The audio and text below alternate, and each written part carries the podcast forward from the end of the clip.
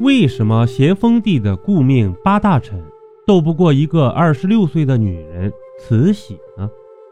咱们书接上集，因为这些缺陷，咸丰帝精心设计的治国策略没多久就被慈禧搅得天翻地覆。顾命八大臣个个经历过数次波云诡谲的宫廷斗争，见多识广，特别是首领肃顺。身负咸丰帝的临终任命，同治小皇帝对他言听计从，俨然走上了权力巅峰。骄傲自大的肃顺，此时却犯了一个致命的错误，他对慈禧这个二十六岁深宫女子看走了眼，没把她当回事而慈禧不仅对肃顺充满了戒备，还因为肃顺的多次轻视。慈禧心中充满了恨意。其实，从北京到热河的逃难路上，肃顺就给自己的命运挖下了个大坑，可是他却浑然不知。当时，肃顺对咸丰帝的照顾无微不至，衣食都是顶级的，他自己也跟着奢侈享用。可是，对待慈禧和慈安就非常的怠慢，只给他们一荤一素，外加豆豉。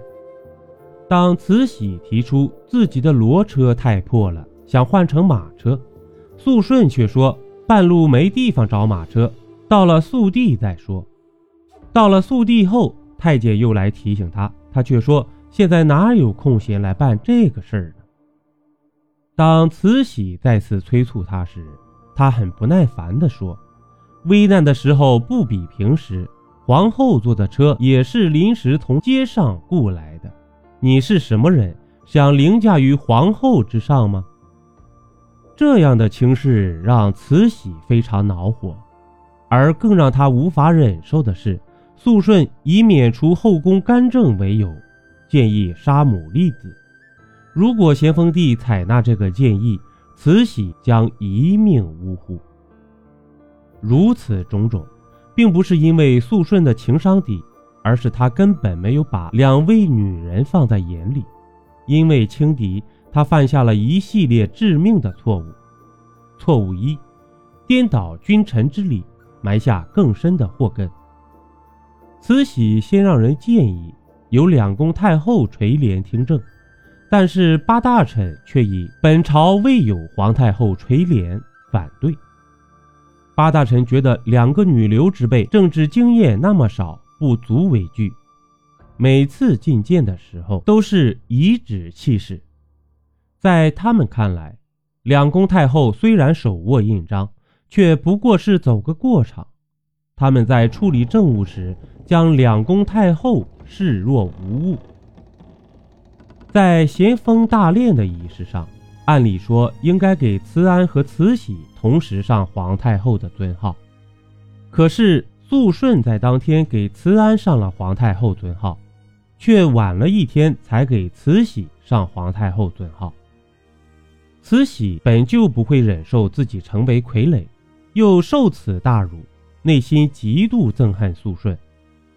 她在慈安面前哭诉孤儿寡母受肃顺欺凌的惨状，游说慈安与自己统一战线，开始暗中筹备除掉八大臣。错误二，允许慈禧与奕欣会面。在北京的恭亲王日子也不好过，八大臣想将恭亲王边缘化，没有给他们任何重要的职位，也不准他插手任何政务大事。正在此时，慈禧的心腹太监安德海到达北京，将慈禧的求助信息传递给恭亲王。恭亲王。就想等待合适的时机谋定而动，没想到机会这么快就来了。于是他借口吊唁来到热河，在咸丰帝的灵柩面前伏地大痛，声彻殿壁，旁人无不跟着流泪。接着他提出要面见寡嫂和侄子，以示安慰。肃顺原本并不想同意恭亲王和两宫太后见面。可是恭亲王对肃顺等人毕恭毕敬，故意邀请八大臣跟他一起觐见太后。肃顺等人觉得，恭亲王并没有想象中那么危险，降低了警惕。两个后宫女人和一个过气亲王，能够翻起什么风浪呢？根本不值得放在心上。肃顺笑道：“老六，汝与两宫叔嫂耳，何必我辈陪哉？”邀您继续收听下集。